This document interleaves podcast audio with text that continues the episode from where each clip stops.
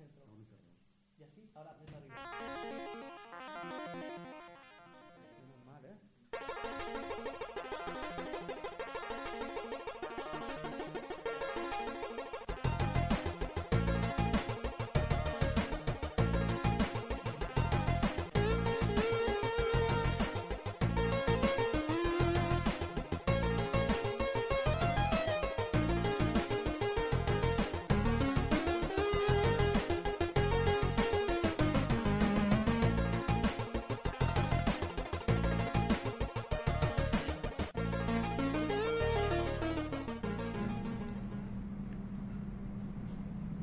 Ahora sí.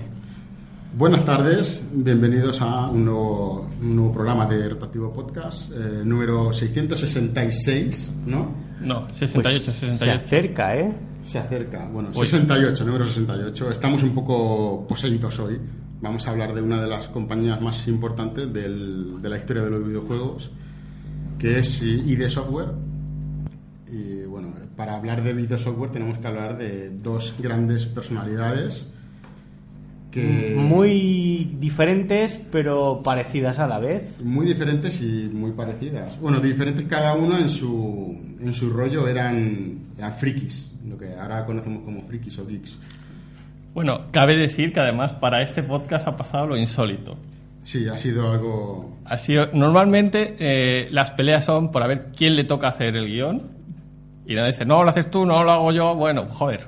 Pero esta vez dos personas hemos preparado el mismo guion. Bueno, mismo Bueno, guion la- pero diferente. La historia es que uno lo ha preparado basándose en un libro que habla de, de la vida de estas dos personas y de la compañía en general, y el otro se ha basado un poco en lo que ha ido encontrando por entrevistas a- separadas. Sorry, pero alguno de los dos está No, creo que es el micro, el otro micro, Jim, el, Ok. el nuevo, el que has metido. No, lo he quitado y no. Ah, pues sí que lo. Bueno, lo sentimos. No sé si se oye acople o no, pero... ¿Ahora? Ahora. Sí, parece que era, que El era este tuyo, de Lo aquí. hemos sí. arreglado, ¿no? Vale, perfecto. Lo que yo no sí. me oigo, no sé, ¿me oís vosotros? Yo ¿Me sí. oís? Sí. Perfecto, pues sigamos, perdonad. Vale, seguimos. ¿Te oyes ahora? ¿Un poquito Sí, más? mejor. Vale. Vale.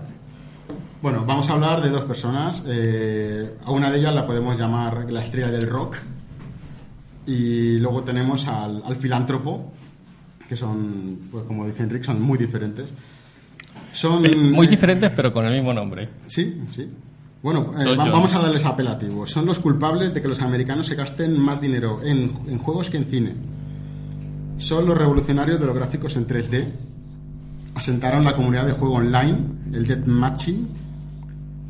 Provocado, provocadores que inquietaron a los censores de todo el mundo con la violencia digital. Genios que convirtieron su hobby en oficio y levantaron una empresa multimillonaria haciendo lo que les gustaba, que era hacer juegos, ni más ni menos. Bueno, como son dos, vamos a empezar a hablar ah, de uno de ellos, eh, Alfonso John Romero, Alfonso Romero, Más conocido como John Romero. John Romero, hijo de mexicano y americana. Eh, nace el 26 de octubre del 1967. Eh, empezamos hablando ya. Vamos a ir dando anécdotas porque son puntos separados. A lo mejor alguno no está relacionado con otro, pero están relacionados con cómo eran ellos. Con 11 años, en el año 79, eh, flipaba con asteroides. Es un tío que es muy flipado, ¿vale? Es el, el el típico americano que grita, que se exalta, que se excita con todo lo que le gusta. Cuando Cualquier foto que vean o vídeo que Sí, veáis sí. de él, notaréis la expresión flipado eh, Salta, salta en la toda vida. la Es un tío de, expresión. ¿eh? tío de pelo negro largo, vamos, alucinado. Flipaba con Asteroids, el juego de, clásico de los marcianitos. Jugaba las recreativas y firmaba en las iniciales con AJR de Alfonso Ñor Romero. Y no solo era el mejor en el ranking de la, de la máquina de su barrio, sino que era el mejor de toda su zona y de los del top 10 de las máquinas, todas eran AJR. O sea, era un viciado. Eh, John Romero tenía un problema en casa y era su padrastro, que le hacía la vida imposible. Era un, un sargento que trabajaba para el gobierno en... Eh, ¿qué, qué hacía el padre de John Romero? Pues básicamente le pegaba. Eh, ¿Y por qué le pegaba? Porque consideraba que los videojuegos era, era cosa de delincuentes, ¿no? Que aquello, aquello lo que iba a hacer era que perdiera su vida y Claro. que se convirtiera en un delincuente. Entonces, ¿qué hacía? Pues como a John Romero le gustaban mucho los videojuegos, cada vez que lo encontraba jugando o incluso en yendo a una recreativa, Sí. pues lo caneaba. Claro, le, le echaba la bronca. Porque este los, señor... los ordenadores eran para trabajar. Claro. No para sí, jugar, sí, sí, no, nada. totalmente. Total. Este señor vivía muy estresado con su trabajo porque trabajaba, obtenía información secreta de las cajas negras de todos los aviones de de- que tenía Estados Unidos dispartidos por todo el mundo, dispersados. Entonces era un señor que vivía siempre un poco bajo presión. ¿Y qué, qué hay más bonito que pegarle a un hijo? Pues No, no, no. Borrad eso de vuestras mentes, ¿eh? No ha dicho ¿Estamparle nada. la cabeza? No. No, no, no, borrad eso Bueno, de de vuestras hecho, mentes. tengo la, la anécdota del salón recreativo. Bueno, donde una, vez, contarla. una vez el padrastro lo encontró jugando en una máquina, se acercó a él, le estampó la cabeza contra la pantalla de la máquina, se lo llevó a casa arrastrando y cuando llegó a casa, a casa le dio una paliza y, cu- y el, el niño quedó convaleciente, ¿no? Pues a las dos semanas de recuperarse, cogió y se volvió al salón recreativo, porque no podía... Vamos a recomendar a los padres que no hagan eso. Sí, no, no es bueno. John Romero tenía mucho talento dibujando. De hecho, dibujaba coches y una vez dibujó un coche, un Lamborghini, y el padrastro pensó que lo había calcado. Dijo, este, esto, esto seguro que lo ha calcado. Y le dejó, le puso un Hot Wheels en la mesa y le dijo, a ver, dibuja esto. Y el niño lo, lo hizo tal cual. Y entonces el padre le dijo, ¿pero tú qué quieres hacer de mayor? Y dijo, yo quiero ser un rico soltero. Y hostia que se llevó, ¿no? Imagino. Bueno, es- no tenemos constancia de eso, pero la, lo de rico soltero es una- un mantra que lo ha llevado toda la vida encima y mira, Lástima que no hicieran los lápiz.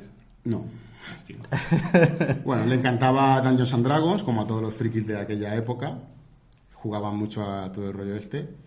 Y un día, un día llegó su hermano y le dijo, oye, que en el Instituto Sierra, que es el que tenían por la zona, hay máquinas para jugar sin pagar. Y él dijo, no, no puede ser. Cogió, fueron para allí y eran los ordenadores de aquella época, del año 79.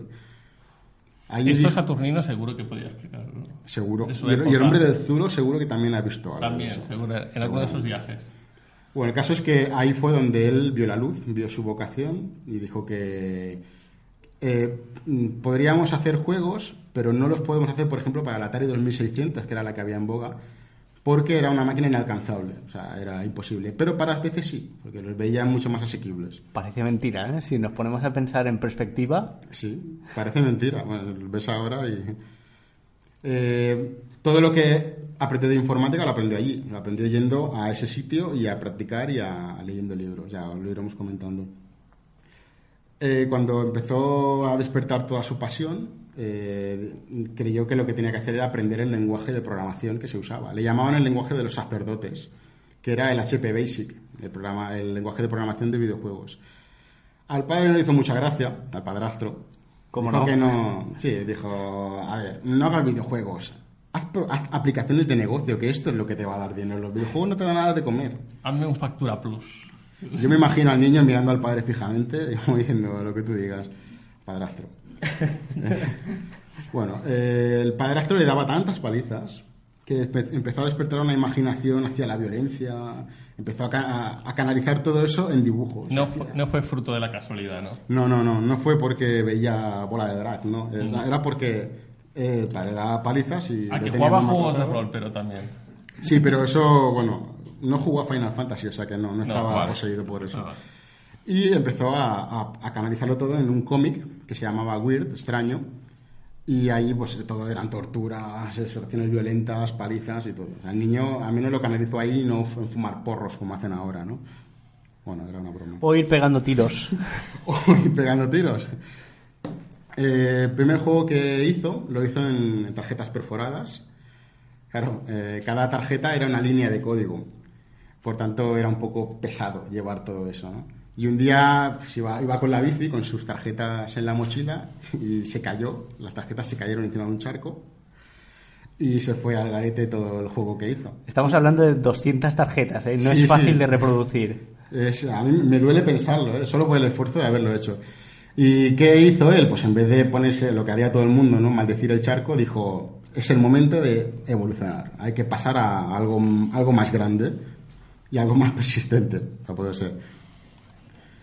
¿Qué hizo? Pues empezó a, a- a trastear con, con un Apple II que, que el padrastro... Bueno, no. El, no, el padrastro luego se interesó en comprarle el Apple II, pero primero él lo trasteaba en el, en el colegio, en, la- en la- en el sitio este en el Sierra, y jugaba mucho al Última, que es un juego de la compañía Sierra Online. Última online. Última, de- sí, bueno, Bueno, primero luego- Última. bueno, no era online. No era online, tenía online. coletilla online, pero sí, de esa saga. Y bueno, de Sierra creo que hablamos en algún momento, ¿no? Eh, está el podcast, creo que es el 60 y pocos. No, no me hagas decirlo porque no me lo he apuntado. Seguro que en YouTube, en el historial, lo encuentran rápido. Se Bueno, ponen buscadlo. Deportivo Sierra. Bueno, el, el padrastro se interesó en comprar un Apple, un Apple II. ¿Y qué pasó? Pues que lo pidió, el Apple llegó a casa, estaba en las cajas, y John llegó antes que su padre. Y claro, no iba a esperar a que llegara el padre después de desarmar caja- eh, cajas negras y vamos a montar un... No, y cogió y empezó a montarlo, ¿eh? pum, pum, pum, lo montó, lo dejó montado, y cuando llegó el padre, se lo encontró en el ordenador. ¿Y qué pasó? Que el padre Hostia, dijo- que se llevó. No, el padre, el padre dijo, me voy a cabrear, me voy a cabrear, me voy a cabrear. Y cuando lo vio dijo, no me voy a cabrear. Enséñame qué sabes, qué es esto. Entonces le empezó a enseñar juegos y, y el padre, pues, el padrastro, se quedó como, "Hostia, no está mal, no está mal. Ese día se libró de la, del... Dijo, la, la hostia te la voy a guardar para otro día. Sí, me la guardo con más fuerza. Eh, esa Navidad, en el año 82, eh, John pidió dos libros. Dijo, yo no quiero juegos, que no me gustan ya los juegos, quiero un libro, quiero dos libros. Esos libros eran uno para aprender a programar gráficos y el otro era para programar en ensamblador. Y ya, O pues... sea, no, no los pidió fruto de la casualidad y de... No, no, no, no fue por las palizas ni porque No. se le abollara el cerebro, no, fue por, por otra cosa. Bueno. Él ya tenía claro qué era lo que iba a hacer. Claro. ¿Y eh, qué hizo? Pues empezó a hacer juegos y los empezó a vender en el colegio. Lo que, lo que hemos hecho todos alguna vez, ¿no? Hay gente que vende pulseras, no sé qué... Claro, él bracitos, videojuegos. Él videojuegos. En el año 83, que lo sabemos todos los que lo hemos vivido y lo hemos... Sale el ET. Ah, no. No, no. Eh, Atari pierde 536 millones de dólares. Por el ET. Por el ET o por, o por otra cosa. Y los entierran en Nuevo México. Eh, pierde tre- 536 millones de dólares. ¿Qué pasa? Pues que se crea la- lo que le llaman el- la crisis del 83 en los videojuegos. Y Romero dijo, ahora, ahora es el momento de hacer algo. Ahora que esta gente se lo han cargado todo, ahora tenemos que llegar nosotros y hacer algo. ¿Y qué pasó? Pues dijo, eh, tengo, tenemos dos salidas para hacer juegos. Tengo, o, o me podría ir a Sierra Online o a Electronic Arts, que eran las compañías... Bueno, Si- Sierra era una de las... Bueno, ya lo veréis en el podcast, era una de las punteras de Claro, la era- eran las más potentes, eran el, el corte inglés y el Mark and Spencer de los videojuegos. Era imposible. Entonces John dijo, no se puede, no se puede ir contra esto. Y la otra solución era publicar videojuegos en revistas. ¿Qué pasa? Que los videojuegos en revistas se publicaban poniendo tú el código y los, los chavales que compraban la revista tenían que escribir ese código. Aquí como la Micro Hobby y otras de estas. La Micro Hobby, incluso Micromanía creo que también traía algo en principio. Es el episodio 61 de, de Retractivos, el de Sierra. Ah, lo he buscado. Venga. Gracias. Pero ve- secretario, secretario. Vedlo luego, ¿eh? cuando, cuando acabemos con este. ¿Qué hizo? Pues que empezó a invertir demasiado tiempo en hacer juegos. Esto hizo que en el colegio fuera mal. Las notas no iban bien porque no te examinaban de, cuándo, de cómo hacer un gráfico en ensamblador y todo eso. Y eh, su padrastro todo esto lo, se lo agradecía de alguna manera, ¿no? A su estilo. Le decía, gracias, hijo mío, toma, hostia. ¿Tú sabes Todo el estrés que tengo? Claro. Y todo eso él dijo, gracias papá, pa- padrast- pa- pa- pa- pa- padrastro, como se diga en papá, voy a seguir haciendo cómics, si no te importa, con, con la inspiración que tú me estás dando. Sigo vendiendo los cómics, sigue haciendo dinero. 16 años tiene ya John Romero y eh, consigue que la, una revista llamada Insider, eh, que se dedica a hacer cosas de Apple, Insider, pero es eh, Cider de Sidra, eh, de, de Sidra, es una revista americana. Publica Guiño, su guiño, primer guiño. juego. ¿Mm? Guiño, guiño. Guiño, guiño, codazo, codazo. Publicó su primer juego y le dieron 100 dólares por el juego. Y eso y dijo, "Eh, pues yo aquí estoy ganando dinero, no como decía mi padrastro, así que vamos a seguir haciendo juegos. Empezó a hacer juegos, empezó a ganar concursos y cuando ganaba los concursos, en lugar de, de que le dieran pues, los premios que te daban, él decía, no, no, a mí me lo das todo en metálico, que yo, yo ya me lo, me lo distribuyo como quiera. Y cuando firmaba los juegos, él ponía, John Romero, as programador. As de Ace, bueno, ya me entendéis, como las cartas. Llegó un momento en el que ya hacía juegos en media hora. O sea, podía empezar juegos ahí a saco y ya lo tenía tan de la mano que le salía rápido. Cumple 19 años y se casa con la hija de un mormón en California. Pero da igual, él sigue haciendo juegos. De eso así le fue el matrimonio, ¿no? Amantes de la tecnología de los mormones, con uno que no solo estaba puntero en tecnología, o sea, Bueno, un cóctel un tanto especial. eh, John Romero es fricazo. Bueno, ¿no? ya, ya lo viendo, pero es que es así de especial él. ¿Qué hizo? Eh, en una convención de, Apple Fest conoce a Jail Wilbur, que es el editor que le compraba los juegos en la revista, nunca se habían conocido en persona, se conocieron en aquella reunión, y este le ofreció un trabajo. Le dijo, si quieres trabajar, y John dijo, "Oh, deja que me lo piense, que yo con las palizas de mi padre tengo suficiente. ¿Qué pasó? Que en el stand al lado estaba el stand de Origin, y estaban presentando el Ultima 5. ¿Y qué hizo él? Pues eh, esto, esto no vale nada. Cogió, se sentó en la máquina, en el ordenador, le quitó el disquete del juego y se puso a poner mm, a hacer código. Entonces la chica le dijo, eh, ¿qué haces? ¿Qué haces? Que no puedes quitar este juego porque no está demostración. Dice, espera un momento y mira. Cuando le dio la tecla, enseñó un juego que era un, bueno, había hecho un laberinto al doble de resolución del juego y más nítido que el Última 5. Y la chica pues se quedó de una, una forma que dijo, no estará buscando trabajo. Dos meses después, Romero, con la mujer embarazada, cruzaban todo el país para ir a trabajar a Origin. Y así fue su primer trabajo. Esto fue en New Hampshire, o sea, lejos de, de donde estaba él. Y bueno, la- según él pensaba, la vida del as programador y del el futuro rico está a punto de empezar. Pero lo de soltero ya lo había abandonado, ¿eh? Pero el soltero ya lo había abandonado. Por el momento. Lo que ganas por un lado lo pierdes por otro, es lo de siempre. Eh, vale, eh, dos años después, eh, sí, estamos en el punto correcto, ¿no? Dos años después se apuesta por una empresa nueva con el jefe de Origin, que esto creo que tú lo tienes un poco más desarrollado. Ahora no me hagas buscarlo porque estoy con tu guion, ¿eh? Venga, venga, venga. Vale, eh, se junta con el jefe de Origin y montan una pequeña empresa, pero la empresa no va bien.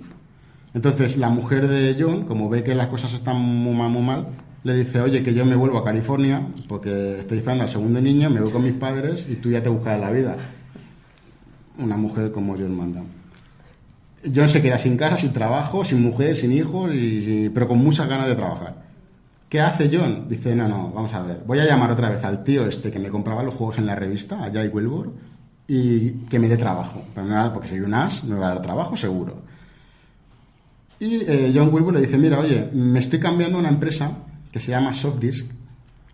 A lo mejor hay trabajo para ti. Dicen, están en Shreveport, no sé si se dice bien. Y quizás tú puedas entrar como uno más. ¿Qué hace John? Pues coge las maletas y se va para Shreveport, ahí en Luisiana. Y ahora hacemos un corte, porque en este momento vamos a hablar del otro genio. lo, lo dejamos en que... Él antes, acaba- antes- antes de que se conozcan oficialmente... Claro, porque ahora él empieza a trabajar en Softdisk. Y aquí ah, podemos hacer el parón, yo creo. Aquí ya sí, y ahora... Si queréis podemos meter hacia publicidad o podemos No, hacer lo que después, quieras. Después, ¿no? después Vale. de que se toquen un poco podemos ver. Vale, luego podemos hablar. de- Retrocedemos otra vez y... Volvemos, volvemos al año 1970, al 20 de agosto concretamente. Nace John D. Carmack II, o también conocido como John Carmack, o como le llaman en casa, John D. John D. Que no puede ser más ridículo. eh, Bueno, en fin, Cosas de americanos. De norteamericanos. norteamericanos.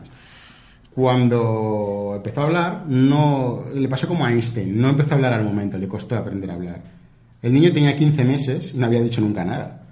Entonces, eh, un día tenía una esponja en la mano y soltó: Here's your lufa, daddy. Aquí está tu esponja, papá. Sea, el niño de no hablar nunca a decir esa frase. Y el, padre dijo como, hostia, Pues no era tonto. no era tonto. Y de hecho, parece que el niño siempre estuvo esperando a tener algo interesante que decir para soltarlo. Y de hecho, todo esto se ha reflejado en su vida, porque él siempre ha sido. Es una persona que parece un robot. La forma que tiene de actuar, de hablar, de pensar, es muy frío. Y bueno, su padre le dijo a su madre: "Oye, Este niño creo que es especialito, ¿eh? Bueno, que sus padres también eran bastante especiales. Sí, de hecho, su padre, su padre fue el primer graduado de la- del legado Carmack, fue periodista, y la madre era doctora en microbiología y medicina nuclear. Toma ya. O sea, si el niño es raro, la madre, pues. Bueno, Era- tenía que heredarlo, tenía que heredarlo de alguna de las maneras. Está claro. Eran una familia de bien, tenían posibles. Carmack estudió en, lo- en uno de los mejores colegios católicos de Kansas, en Missouri. Y bueno, el niño destacaba en los estudios, era bueno, pero desarrolló un problema en el habla y era que cuando acababa las frases hacía un murmullo. Mm, Eso. Que bueno, eh, da, da- da aspecto de genio ya, ¿no? Que sea así. También le encanta Dungeons and Dragons, pero más que jugar, a él lo que le gusta es ser el máster de la partida. A él le gusta montar mundos, montar, diseñar partidas y luego ser el que, el que guía, hace las normas, hace los juegos. Pero bueno, lo de Dungeons and Dragons lo llevan en la sangre. Y cuando él era muy bueno, ¿vale? Él era muy bueno en todo lo que hacía, pero siempre que le han hecho entrevistas, él siempre se ha quejado de lo mismo. Dice que sus padres le exigían demasiado. Demasiado, demasiado que un día la madre le dijo, no me convencen tus notas, no me convence tu actitud. Cogió le cogió todos los cómics y se los metió en un armario. Y le quitó la llave. ¿Qué hizo John? Dijo, pues como la llave no, no tengo llave, no se abre el armario, pues quito las bisagras de la, de la puerta y desmonto la puerta. es, ese es el pensamiento lateral. El hack, el Claro, hack. ese hizo el hack de lo que su madre le, le propuso. No sabemos si se llevó la hostia, porque el, el padrastro de del otro tenía toda, toda el poder. Es que se los tenían que repartir. Se ve que le tocó más a uno que a otro. Sí, en ese caso estaba desigual. Odiaba los- el colegio, odiaba la estructura, el dogma del colegio, la religión le parecía algo irracional. Lo que hacía era, se, se presentaba con los compañeros que, que eran creyentes y los retaba. Le retaba preguntas que no... A ver, tú, eh, tal, eh, ¿tú qué crees? ¿Por, por qué esto pasa así tal? Dicen que una vez dejó a uno llorando por el tema este. La que era, encima de listo, era bastante Cabrón. perverso, dejémoslo. Su primer contacto con la informática fue con, con un Apple II también. Y bueno, también le gustaba jugar a las arcades, pero no era muy bueno. Lo que le gustaba era ver eh, la respuesta del juego. O sea, que tú jugabas, era instantáneo, era un juego de acción. Le gustaba la Space Invaders, el Battlezone, el Asteroids. Y le hubiera gustado mm, poder esos juegos hacerlos en 3D. O sea, le hubiera gustado verlos más, más inmersivos, más, más personales. Y él sabía que eso con un PC, eso lo iba a poder hacer. En, el- en aquel año a lo mejor era demasiada imaginación, pero no iba muy desencaminado. Empieza a estudiar programación por su cuenta, eh, se compra libros y, ya empezó a modificar juegos. ¿Y cuál modificó? Pues el Ultima. Cogió el Ultima y lo, lo empezó a, a hackear para conseguir pues trucos, habilidades extras y tal. Y se cuenta que luego en el colegio lo vendía todo eso. El libro que le, le hizo ver la luz se llamaba Hackers, Heroes of the Computer Revolution, que fue la, la revelación. O sea, iros apuntando el nombre, pues os interesa. Cuando lo, lo- lo leyó, empezó a interesarse por toda la informática y se empezó a juntar con gente de, la- de los mismos, de las mismas inquietudes, un poco como hizo Bill Gates en su día y todos estos. Y con esta gente eh, descubrieron los foros de Internet, los BBS de la época. Y allí no solo se hablaba de juegos, se hablaba de hackear teléfonos, hacer bombas, un poco la, la deep web de hoy. Pues eso, antes eran los BBS, cuando Internet era un poco más limitada. Los compañeros del colegio eh, tenían pensado eh, robar en el colegio, robar en- y por- entrar por la noche un día y querían robar drogas. Que para hacer, eh, ju- jugar con la química, querían robar drogas. Y John fue con ellos. ¿Qué pasó? Pues que lo hicieron mal, porque eran niños, y saltó la alarma. Entonces se los llevaron a todos detenidos. ¿Qué se hizo con John? Pues a Carmack le hicieron una prueba psiquiátrica. Le dijeron, vamos a hacer un diagnóstico y tal. ¿Y qué pasó? Pues que este chico es un cerebro con patas, que no tiene ningún tipo de empatía por la humanidad. Y cuando le preguntaron, oye, eh, si no te hubieran pillado, lo hubiera vuelto a hacer. Y dice, si no me hubieran pillado, claro que sí. si no me van a pillar, lo voy a hacer otra vez, claro que sí.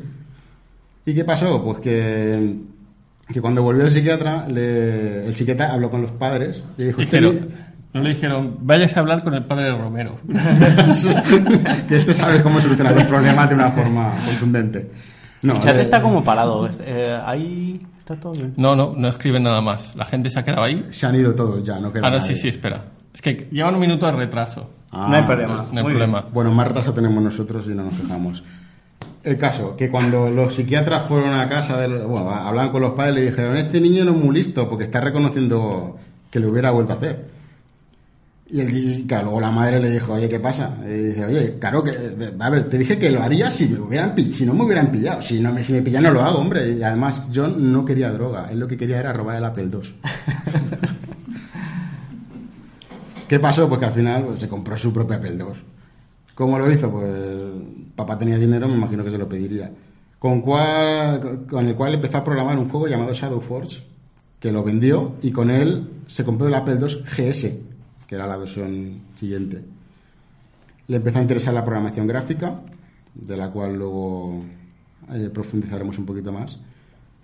En el 88 entra a la universidad y dijo que esto era una pérdida de tiempo, que solo valía para hacerte memorizar información que no, que no servía, que él podía hacer cualquier cosa y con que le dijeran lo que tenía que hacer, él ya lo hacía y ya bastaba. En dos semestres lo dejó. O sea, fue dos cursos solo. Empezó a trabajar en una pizzería y se, se, metió a hacer su segundo juego que se llamaba Raid y lo envió a Night Owl, que son los que publicaron el, primer juego. Ganó el doble que con Shadow Forge y bueno, tampoco era mucha pasta por, por aquel momento, pero le dio para invertirlo en su segundo hobby que era modificar su coche, porque también es un, le gustan los coches tuneados. Es, es una afición bastante curiosa, ¿no? Siendo un freak de los ordenadores, de los computadores, Bueno. estar metido en mecánica, ¿no? De- de- Bueno, No, pero si tus padres final tienen dinero, a lo mejor, ¿no? Eh, Pero al final, esto para los americanos es muy común de arreglar un coche con tu padre, o eso parece, En el garaje, en el ¿no? garaje. Pero eso lo enseñan en las películas. Yo no sé hasta qué punto Pues es real. igual, igual es real. Bueno, eh, habrá que creerlo. Lo mismo. Lo da para un podcast, ¿no? Pues mira, un día hablaremos de los coches americanos. ¿Qué hizo? Pues dijo, me voy a hacer autónomo, como todos los de este país que son un poco inteligentes, digo, voy a hacer autónomo. ¿Qué hizo? Pues se hizo autónomo, empezó a disfrutar de, de sus horas, dijo, ahora puedo hacer lo que me dé la gana, a las horas que me dé la gana. Él sabía que, él decía, yo sí puedo programar, arreglar mi coche y jugar a Dungeons and Dragons, ya soy feliz. Mi vida es esto, no quiero saber nada más de nada. No sería la última expresión de este tipo, No. que ya contar- contaremos luego. Sí, no, para nada. Bueno, de hecho, para la edad que tenía en aquel momento, que no serían más que 15, 18 años, ya estaba bien. Eh, bueno, él lo único que necesitaba, obviamente, era que la gente le comprara los juegos. si no le compraba los juegos, no podía invertir en todo eso. Y encontró una empresa que le empezó a comprar juegos en Shreveport, Luisiana, que se llama Softdisk. A Softdisk le vendió un juego de tenis con las físicas bastante bien hechas, bastante curradas, y ellos le dijeron que querían más juegos. Oye, ya que te ha salido bien, haz más. Y él dijo, no, no, no voy a hacer un juego, os voy a hacer una trilogía. Y así creó los, eh, el Dark Designs, que es un juego, una trilogía de rol que, que era suya. Le llamaba, le apodaban Wizkid, no sé exactamente si es como un ma- el mago, el niño mago, ¿no? O algo así. Sí. Mm. Y, No whisky. No, wiki. whi- whisky es no, eso es lo que llevan los San Bernardos en el Vale. cuello. No, no, no es eso. Y él, eh, como los- yo, yo- yo creo que es un poder americano esto, él veía cómo hacer más dinero. Él vio otra forma de hacer dinero. Que decía, si yo ahora hago los juegos para Apple II, los puedo hacer para los IBM PC, que acaban de salir. Y eh, su- para, además para él era un reto, porque él no conocía esos ordenadores. Decía, para mí me beneficia porque me aprendo algo nuevo y encima voy a ganar dinero con ello. ¿Qué hizo? Pues cogió, se fue a alquilar un PC y en un mes le envió a Softdisk la copia de, de Dark Designs para Apple II y una versión portada para IBM PC. Eh, eso lo hacía tras largas noches porque él programaba de noche, o programa de noche, no sé si aún lo hace. Y consiguió, que es que consiguió hacer un solo juego y tres versiones para tres máquinas diferentes. Para el Apple II, para el Apple II GS y para el IBM PC. Y Softdisk compró las tres sin pensarlo. Eh, claro que sí. Y luego llegó la idea definitiva. Dice, si puedo vender uno para tres plataformas, en lugar de uno, si vendo tres para tres plataformas, Pues bingo. me forro. Aunque no sé si la trilogía la vendía junta, ¿eh? la vendía toda en un pack o la Bueno, vendía separada Softdisk, o sea, bueno, estamos hablando de Softdisk. de Softdisk. O sea, se la vende en pack. Bueno, queda aclarar que Softdisk tenía una revista y era la que publicaba los, los juegos en, C- en disquetes o en CD, no sé el, el Además, formato. creo que también lo que Los hacía en la revista era, eh, era software para, ordenadores sí. y luego tenía una parte de juegos. Exacto. Y ahí es donde esta gente publicaba los juegos. Vale, en este momento hemos juntado puntos. Mm, Carmack hace juegos para Softdisk. John Romero acaba de entrar en Softdisk a trabajar. Después de varias peripecias. De cada una por su cuenta. Claro, Y- ¿no? Son aventuras, oye, cada una ha tenido su vida y, y bien interesantes. John Romero, Jair Wilbur, que si recordamos es el que le publicaba los juegos en la, anteriormente, y La- Lane Roaz, Trabajan en Softdisk, son apasionados en la tecnología y crean el nombre de Ideas, Ideas from the Deep para el futuro, proyecto, futuro objetivo que era hacer juegos comerciales. Pero bueno, eso lo hace siempre un poco por lo bajini. Vale, Romero empieza a aprender a programar en, para PC, un lenguaje llamado C, que bueno, a lo mejor os suena también un Que hay podcast. otro podcast de los que no le gustan a Caldés, de los soporíferos. de los pesados. Él sabía que C era el futuro y tenía que aprender. a 58. Vale. Podcast 58. Hace 10 podcasts concretamente, ¿no? Estamos en el 68. Hace, sí. Ah, cómo pasa el tiempo. Eh, Romero eh, se puso a discutir con el jefe de Sordis un día, le dijo que él no quería hacer aplicaciones, que eso no le iba bien, que él lo que quería era hacer juegos. Entonces accede este señor a hacer una nueva revista, que comentabas antes, que se llama la Gamers Edge, y será de publicación bimestral, o sea, cada dos meses sale una. Y te- esa revista tendrá un disco con un juego, con juegos, o un juego o varios juegos, lo que, lo que diera. Entonces Romero necesitaba un equipo para programar, necesitaba a dos programadores, a un manager y a un artista. El artista lo elige la empresa, lo pondría Softdisk. Lane se, se quedaría como a cargo de la edición de la revista. Romero es uno de los programadores y Jay Wilbur sería el manager. Entonces faltaba otro programador. Jay se lo comenta a Romero, que conoce. Jay le comenta, perdón. Jay le comenta a Romero que conoce a un genio, al que le llaman Whisky, pero que es un chico que le gusta trabajar como freelance, le gusta trabajar solo y es un, es un forajido, no, no quiere saber nada. Softdisk le había hecho ya tres ofertas de trabajo y, y el whisky le dijo que no, que a él, a él no le interesaba todo esto. Y Romero le dijo, no, no, vamos a hacer una cosa, lo vas a llamar y voy a, voy a hablar yo con él. De John a John. De John a John, y tío, porque me toca. Carmack dijo que no, que a él no le interesaba el trabajo, pero dijo, "Ah, ahora que tengo problemillas con las facturas para pagar y todo esto, a lo mejor un poco de estabilidad no me vendría mal. ¿Qué pasó? Que John, eh, Carmack siempre se pensaba que era único, que era el más, el más listo, el más chulo, el más guapo. Y conoció a Romero. ¿Qué pasó? Que cuando los conoció sufrió un shock. Es como cuando la primera vez que un niño se ve en el espejo, ¿no? Y no estaba preparado para encontrarse con una persona del mismo nivel intelectual que él. Entonces le, le chocó, ¿no? Eh, conoció a Lane y a Romero y hubo un, lo podemos decir, un amor a primera vista entre programadores. Programación a primera vista. Programación a primera vista. Y eh, bueno, se pusieron ahí a hablar de lo suyo, de Dungeons and Dragons, de los juegos y eh, Carmack empezó a ver que, oye, yo con esto me llevo bien, somos de la misma pasta y creo que puede, puede ir bien la cosa. Entonces eh, llegó que se dio cuenta que dijo, estos tíos saben más que yo, son más buenos que yo.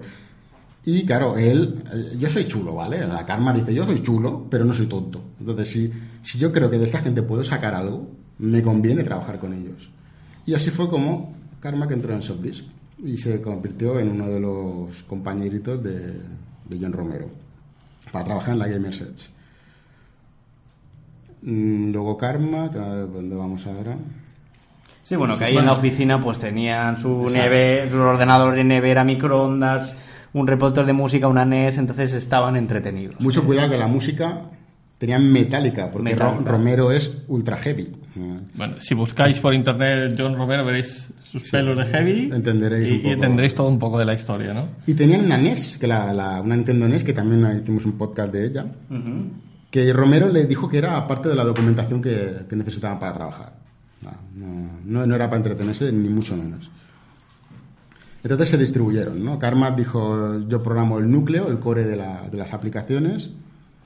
El Romero programaba las herramientas, por ejemplo, los editores de niveles, los editores de texto, la- las pantallas, yo qué sé, la- las, secuencias, todo lo que era la, parte más, más visual de- del, software. La paleta de colores, por ejemplo. Lane no, era, no estaba a la altura de esta gente, entonces se dedicó a, la- a editar la revista. Entonces Romero empezó a sentir como una desidia, dijo, yo me alejo de este tío porque este tío no me, no me da buen rollo. Y un día Romero cogió a Karma que le dijo, oye, a este tío lo tenemos que echar de aquí, ¿eh? porque este no, no da la talla con nosotros. Un poco, Romero en este aspecto era un poco un poco déspota, ¿no? Bueno, yo creo que los dos tenían el mismo perfil y, y Sí, precisamente lo eso, lo que al el que estaba disonante. Era- Yo creo que Carmack nunca opinaba sobre estas cosas. Era más de, de, de reservárselo y pensarlo. Bueno, Carmack era más de eh, yo, mientras me dejen hacer lo que yo quiero hacer, Claro. a mí me dejáis de hostia. el otro si quiere que le da el botón, ¿no? Exacto. El podcast de NES es el número 49. Bien. Enrique, no digas demasiados números que van a decir que todo el rato estamos proporcionando nuestros propios podcasts. No deberíamos haber hecho tantos podcasts porque los guiones normales ya mm, nos encontramos con referencias. Ya, esto es lo que tiene. La culpa es nuestra. Pues sí. Ficharon a Tom Hall, que es otro genio excéntrico, que además era un gamer, un jugador como Romero. Si buscas una foto de Tom Hall, veis que da, da- da el perfil entero. Para el tercer juego que iba a hacer Softdisk, Carmack tenía en mente crear un, un efecto de movimiento en la pantalla, que era bueno, lo que llaman el scrolling, ¿no? Modo 7 de la... No, no llega, no llega tanto. Pero bueno. Bueno, algo, eh, algo, bueno. Un primitivo modo scroll. Sí, bueno, de hecho podemos ampliar un poco. Los arcades, eh, los eso, todo eso era era de arcade, porque los juegos de PC de los 90 nadie había pensado en un scroll. Los juegos eran de pantalla fija. Bueno, por ejemplo, el, el ejemplo más claro, que ahora mismo todo el mundo recordará, es el Zelda. Tú en un Zelda tienes la pantalla, los primeros, no hay scroll, y cuando te acercas al borde, Sí, lo que hace es, da como un salto, te redibuja toda la parte nueva a la que vas a acceder y sigues jugando en una pantalla fija. Entonces, eh, Karma quería ir un poquito más allá. Él quería hacer un scroll para que tú pudieras moverte basándose un poco en lo que había visto en el Super Mario Bros. Que era poder mover la pantalla y ir hacia adelante o hacia atrás.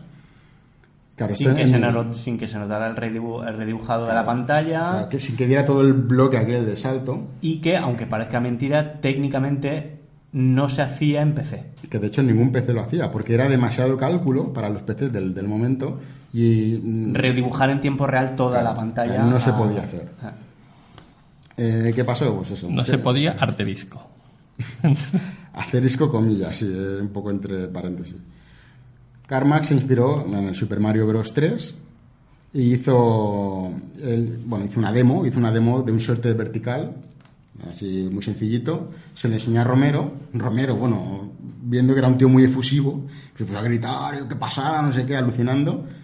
Y ese juego se iba a llamar Slordax y es la evolución de, de Galaxian, porque se juega igual que Galaxian, pero en lugar de que te vengan los bichos, mm, tú vas hacia arriba. De hecho, si lo- yo lo estuve mirando en YouTube porque no, no lo conocía y es verdad que es un, scroll para arriba, es, es, el Galaxian nuevo. ¿Qué pasó con Karma? Porque Karma que era feliz. Dice, estoy haciendo videojuegos, tengo dinero para poder pagarme mi Coca-Cola Light y mis pizzas, que era su única dieta de alimentación. Dice, con esto ya lo tengo todo, o sea, ya podemos morirnos ya con esto, ya somos felices. Durante varias noches empezó a experimentar, a ver si podía optimizar el código para poner los tiles animados en pantalla. Los tiles son como, ¿cómo lo explicaríamos? Una hoja Sprites. con sprites, exacto, y que los sprites se pudieran mover. Y eh, bueno, el side-scrolling que tenía en Mario 3 lo quería hacer él también, pero sin que el PC sufriese, ¿no? Entonces dijo que él pensó que la pantalla solo tenía que procesar lo que no había sido dibujado, porque lo que había sido dibujado ya está en la pantalla, no hace falta que lo vuelva a hacer. Eh, como la, todo lo que había dibujado estaba en memoria, eso no hacía, no hacía falta que lo tocara. Y eh, pensó que si sacamos solo lo nuevo, habría una sensación de suavidad, la, la que ahora mismo no teníamos, y podríamos llegar a hacer el motor. ¿Qué pasó? Que se lo comentó a Tom Hall. Tom Hall le dijo, oye, ¿por qué no hacemos el, el- el nivel del Mario 3, el primer nivel? Y se lo enseñamos a Romero a ver qué piensa y tal. Lo hizo, acabaron a las cinco y media de la madrugada de hacer el motor, de hacer la pantallita esta. Solo por el mero hecho de hacer la prueba. Sí, para hacer la prueba. Y dejaron el disquete encima de la mesa de Romero y se fueron a dormir. Ah, ya lo verá mañana. Al día siguiente llega Romero y se encuentra el disquete en la mesa Lo pone. y en el disque, y en el disque pone Dangerous Dave in copyright infringement. Dangerous Days eh, era el personaje de un juego que había hecho. Era un juego, Romero. sí, que había hecho Romero, exacto. Cuando puso el juego dijo, "Ah, esto me suena, ¿qué es esto? Eh, claro, le dio la flecha para avanzar y vio que aquello empezaba a hacer como el Mario. Dice que se, se cayó de la silla, o sea, se quedó se quedó sin respiración. Dijo, no puede ser. Esto es, soy rico, voy a ser rico, esto es el futuro. Y le dijo a Karma, tío, que con esto nos vamos de la empresa, que esto, este es el futuro, lo vamos a conseguir. Se fueron a Softdisk y les enseñaron la demo. Y Sofdi dijo como... Bueno, ¿y esto qué es? "Nah, eh, ¿Qué bueno, no, no está mal, no está mal. Si lo hace una consola, lo hace una NES. Casi le hace una NES. nah. Entonces Romero se quedó como... Hostia, esta gente, esta gente no es merecedora de todo esto. De esto no se lo puede montar a esta gente. Pero lo hizo con una bufanda así, poniéndosela así, o, no, o con el pelo. Yo creo que les pegó con el guante de seda en la cara algo. Romero dijo, "Va, me voy a ir de aquí, vamos a montar nuestra propia empresa, porque esta gente no se merece la revolución. Son unos pringados, unos pardales. El juego tenía 16 colores y Softdisk quería juegos en 4 colores. O sea, Softdisk también tenía... Era un Super Mario con scroll, igual que el Mario. Mario era un bestseller, era, vamos, lo que, lo que se vendía por entonces. Y encima era divertido, lo tenía todo. Y eso había que explotarlo, había que explotarlo. ¿Qué pasó? Enrique, ayúdame. ¿Qué, qué pasó? Que se lo, se lo enseñaron a Nintendo. ¿Verdad? Se fueron a Nintendo Y les enviaron la demo. Les enviaron la demo para que, para que lo vieran, ¿no? Para, para ver si podían eh, venderlo a- como juego de PC eh, con, con su personaje. ¿Y qué dijo Nintendo? Nintendo no tuvo ningún interés. Dijo, Bueno, de hecho, lo, reconoció el mérito. reconoció el mérito, pero no tenía interés porque no quería hacer juegos de PC porque consideraba que el PC era su competencia y su interés en realidad era vender Nintendos. Claro. Claro, es que de hecho, bueno, Nintendo gana dinero con juegos, pero también lo gana con consolas. Con consolas, por supuesto. Igual O al que- menos en aquella época. En aquella época. Sí, porque, bueno, no, ahora también, ¿no? En teoría. ¿no? Traeremos a Caldes para que lo diga. Ah, por cierto, hay alguien que pregunta si somos el que odia a Nintendo. No. Y hoy de- debemos aclarar que ninguno de los tres odia a Caldes, Nintendo. ¿eh? Caldes no está, lo pone aquí en la pizarrita. No, no la odiamos. De hecho, tenemos, hemos enviado a gente a que nos compre la SNES Mini que salía hoy. Pero por eso estamos aquí. Tres cada uno. Tres cada uno. Una de cada región. Y una Saturn Mini también. Alguien ha comprado una Saturn Mini. Saturn Mini. El Saturn Mini se ha comprado una Saturn Mini. Y vamos a continuar. ¿Qué, qué Vale. ocurre? Saturn Mini. ¿Qué pasó? ¿Qué pasó? Pues que esta gente eh, no tenían posibles, entonces que se fueron a Softdisk, ahí había ordenadores muy competentes, y que se les ocurrió, oye, ¿y por qué no alquilamos una casa que hay en el lago los fines de semana? Nos llevamos los ordenadores de la oficina, que total, van a estar apagados, y vamos a hacer nuestras cositas allí, y no se van a enterar de nada. Y luego llegamos el lunes un poquito antes que ellos, los dejamos donde estaban, y esto no se ha enterado nadie. Pues, Imaginaros cada noche trasladar ordenadores, ponerse a Cada programar. fin de semana. Cada fin, cada de, fin de semana. Fin de semana, Ah. pero igualmente. o sea, ya es como el jefe, oye, no, vais, no, no, que va, si nos, tenemos trabajo. Se van después del jefe, se lo llevan todo y. Una maravilla, eso es de genios, eso es de genios. Trabajaban todo el fin de semana, tal cual, y no eran robados porque luego los devolvían, así que la conciencia tranquila. Ahí fue cuando hicieron la demo, lo tengo aquí un poco más ordenado. Cuando hicieron la demo a Nintendo, Nintendo dijo que no, y eh, les iban llegando cartas de admiradores. Un día, pues empezó, se ve que tenía la dirección por allí puesta, empezó a llegarle cartas de admiradores. Uno de ellos le llegó una, bueno, una de las cartas era el nombre de Scott Miller y otras eran otros nombres. La curiosidad es que en esas cartas la dirección siempre era la misma, la, de, la, dirección del, del que enviaba siempre era la misma. Y John Romero se- no le hizo mucha gracia, dijo, esto es una broma de mal gusto, que se están riendo de nosotros porque no son tan buenos nuestros juegos. Entonces un día yo, Scott Miller, iba a decir Joe Miller, que es una persona de Sega, es otra cosa. Scott Miller le, le llamó... Había dejado Sí, el teléfono, sí. creo que, que, eh, tenía el teléfono en la contestación. Sí, eh, mm, Romero le contesta una carta. Sí, y. Es que me han eh, pasado un tuit ahora. Y Eh, incluye, incluye su teléfono o el teléfono de la oficina en la carta, haciendo que, que Miller llamase Claro. y, y tiene una conversación. Sí, de hecho, Miller le llama y le dice, oye, oye, que no es una broma. Lo que pasa es que lo que quiero es contactar con vosotros, pero que nadie se entere. Eh, Quiero pues, que la competencia se puede enterar de que han hablado con alguien y tal. Y lo que les quería, lo que les iba a ofrecer era algo que le dijo, o vais con esto o vais a forrar. Con esto o vai- o vais a, o vais a podrir de dinero.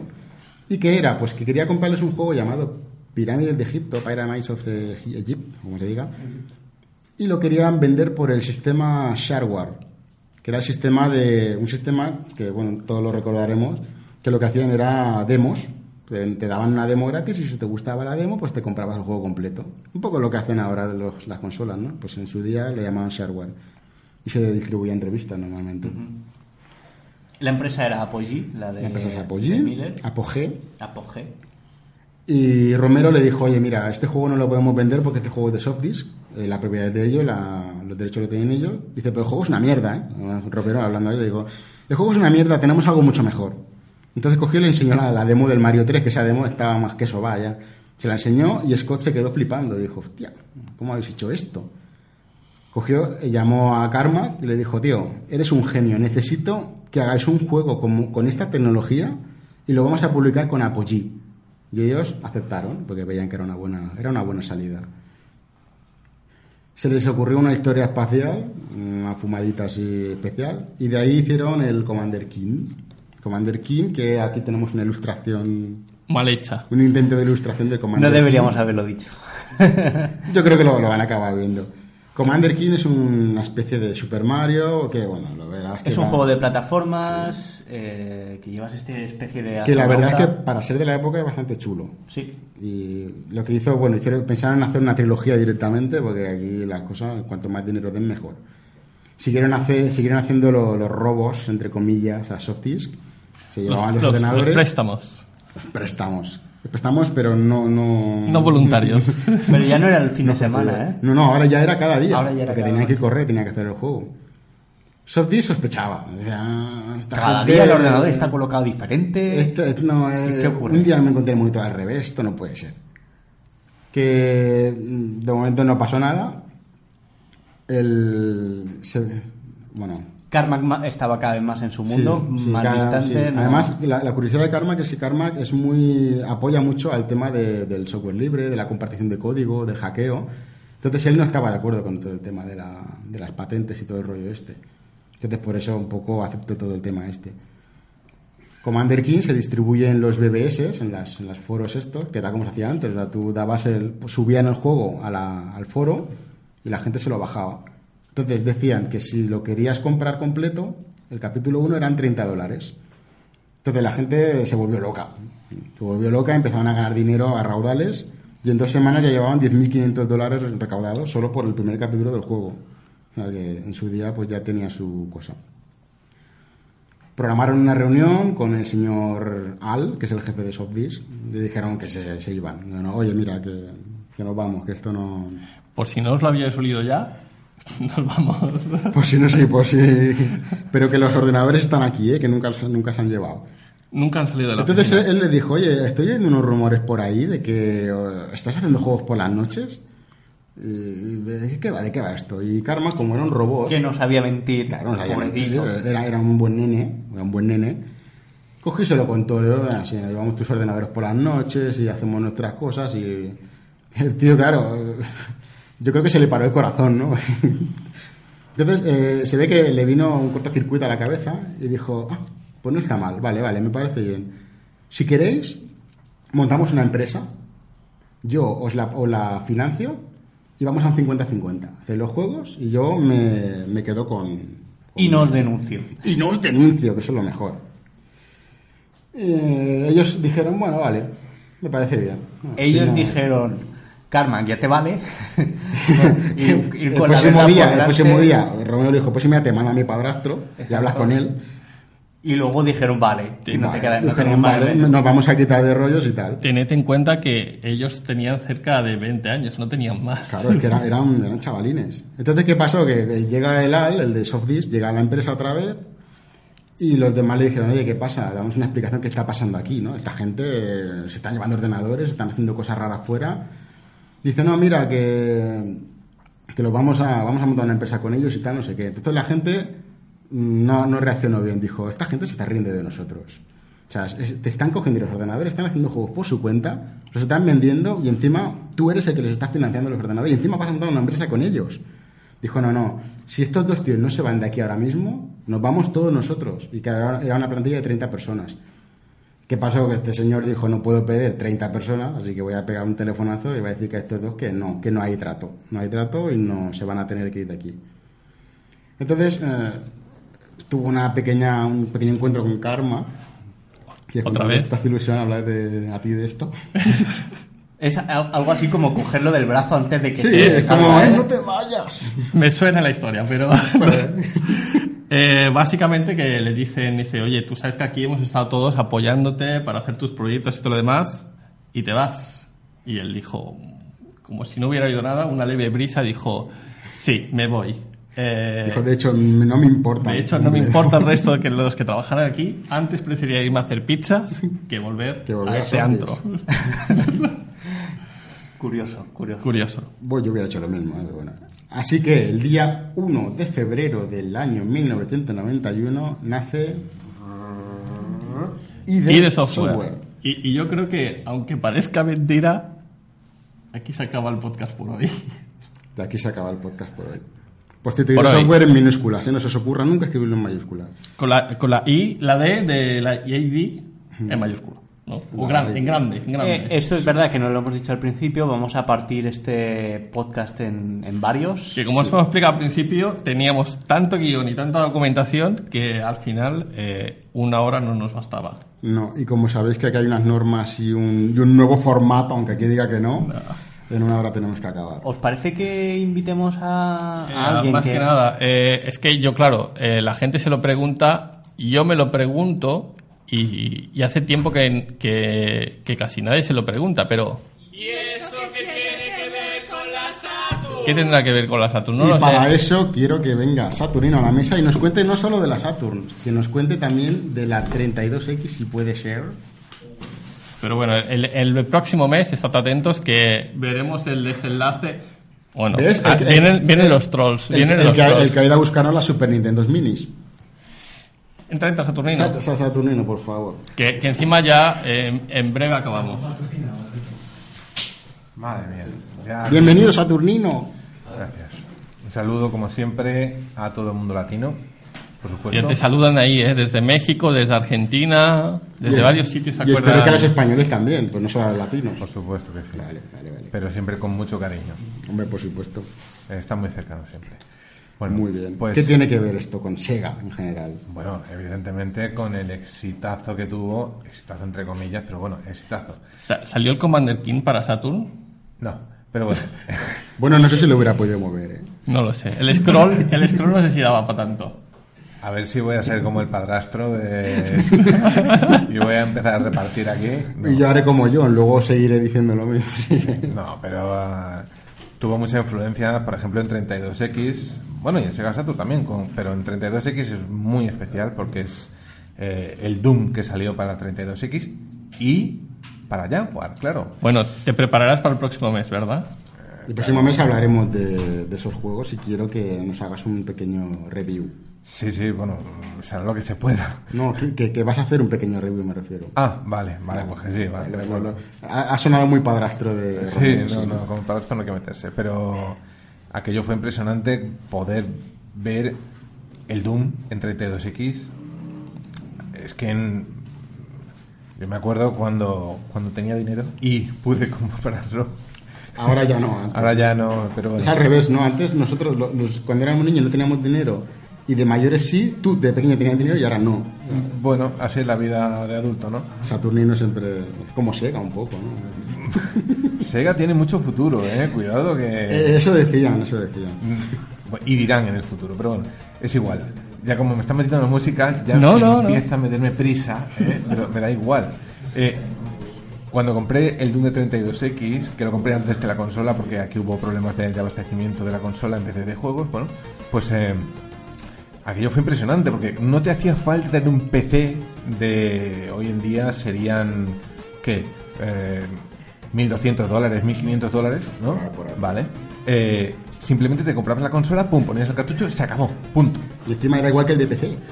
Bueno. O parecido. Eh, tenía sus diferencias porque tenía los problemillas eh, que tuvieron con el espacio del cartucho, pero bueno, aquello era impresionante, se movía súper fluido, estaba súper bien, incluso la versión PAL, que era más lenta que la versión americana, por supuesto. Y ya sé que estás metiendo más volumen a la música, no pasa nada. No, tú sigue, tú sigue, no te preocupes. Y el Doom de Jaguar, que también es súper especial. Todo esto el año que viene. Ya, pero hay que decir una cosa, hay que decir una cosa. Claro, eh, hay que ver las dos máquinas, ¿no? La diferencia que tenían y lo bien que lo hicieron. Es impresionante. Hombre, había Algo, talento. algo, bueno, algo bueno harían. Había talento ahí, obviamente. La, En fin.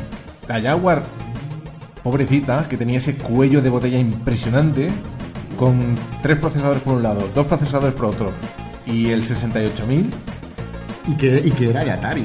y que era de Atari. que tenía un- tantos problemas. un gran fan de Atari Jaguar.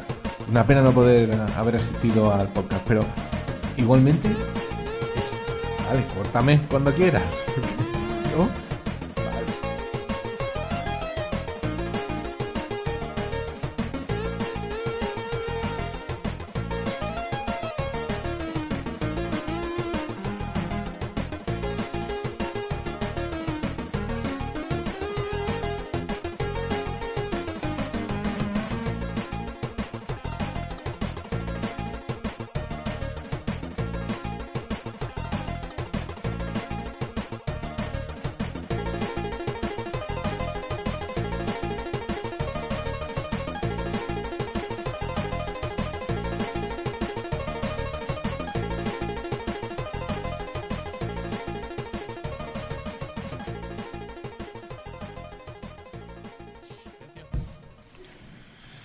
¿Qué tal, Tony? ¿Qué te ha parecido el podcast de hoy? Me, me quedo intranquilo porque no hemos agradecido nada a nadie, tío. Y es una cosa que siempre Pero, hago. pero es que, claro, siempre lo hacemos, pero esto vendrá en la segunda parte. Pero no entiendo, habéis cambiado el formato. Es que no entiendo. Es que nos gusta cambiar de tanto en cuanto, de presentador, de colaboradores, de formato, de todo. Yo te quería Bueno, decir- cuando vuelva Juansa, cuando vuelva Juansa, No, ya que lo cuando haga. venga Juansa, todo eso que estoy haciendo aquí, esto va a cambiar, ¿eh? Esperemos. este formato esperemos. nuevo que tenéis. Va a ser en japonés el, el podcast. Eh, precisamente te iba a decir eso. Yo Vale. vengo de un templo judío chino. ¿Otra me vez? He hecho, me he hecho al final el cambio de sexo. Y lo que quería proponeros es que lo hagáis también todos conmigo, porque es como una cosa así de, de hermandad, ¿no? De, de Pues la- de la ya sabéis, vamos a abrir una cuenta de PayPal solo para, para el templo judío chino de cambio de sexo. Aquí abajo sale ahora lo- el número de cuenta. Y si no sale, me buscáis mi número de cuenta, me llamáis a- al móvil. Sandra. ¿no? La. La Sandra, Exacto. perdón. En fin, eh, Y de DQD y de KFA. Esto para, pero eso era en el siguiente ¿Cuánto dura podcast. el podcast que le ha crecido el pelo así malamente? Es que ah, se ha pasado mucho tiempo haciendo el guion. Acabo de girar ahora de repente, Enric. Bueno, Y de DQD. eso era para el siguiente podcast. Lo guardamos para el mes que viene, ¿vale? Venga. Pues nada, que eso. Que nos esperamos veros el mes que viene. Y si no, que a tomar por culo. Es una cosa que Hala. siempre va a estar ahí. Sí, vaya. Adiós.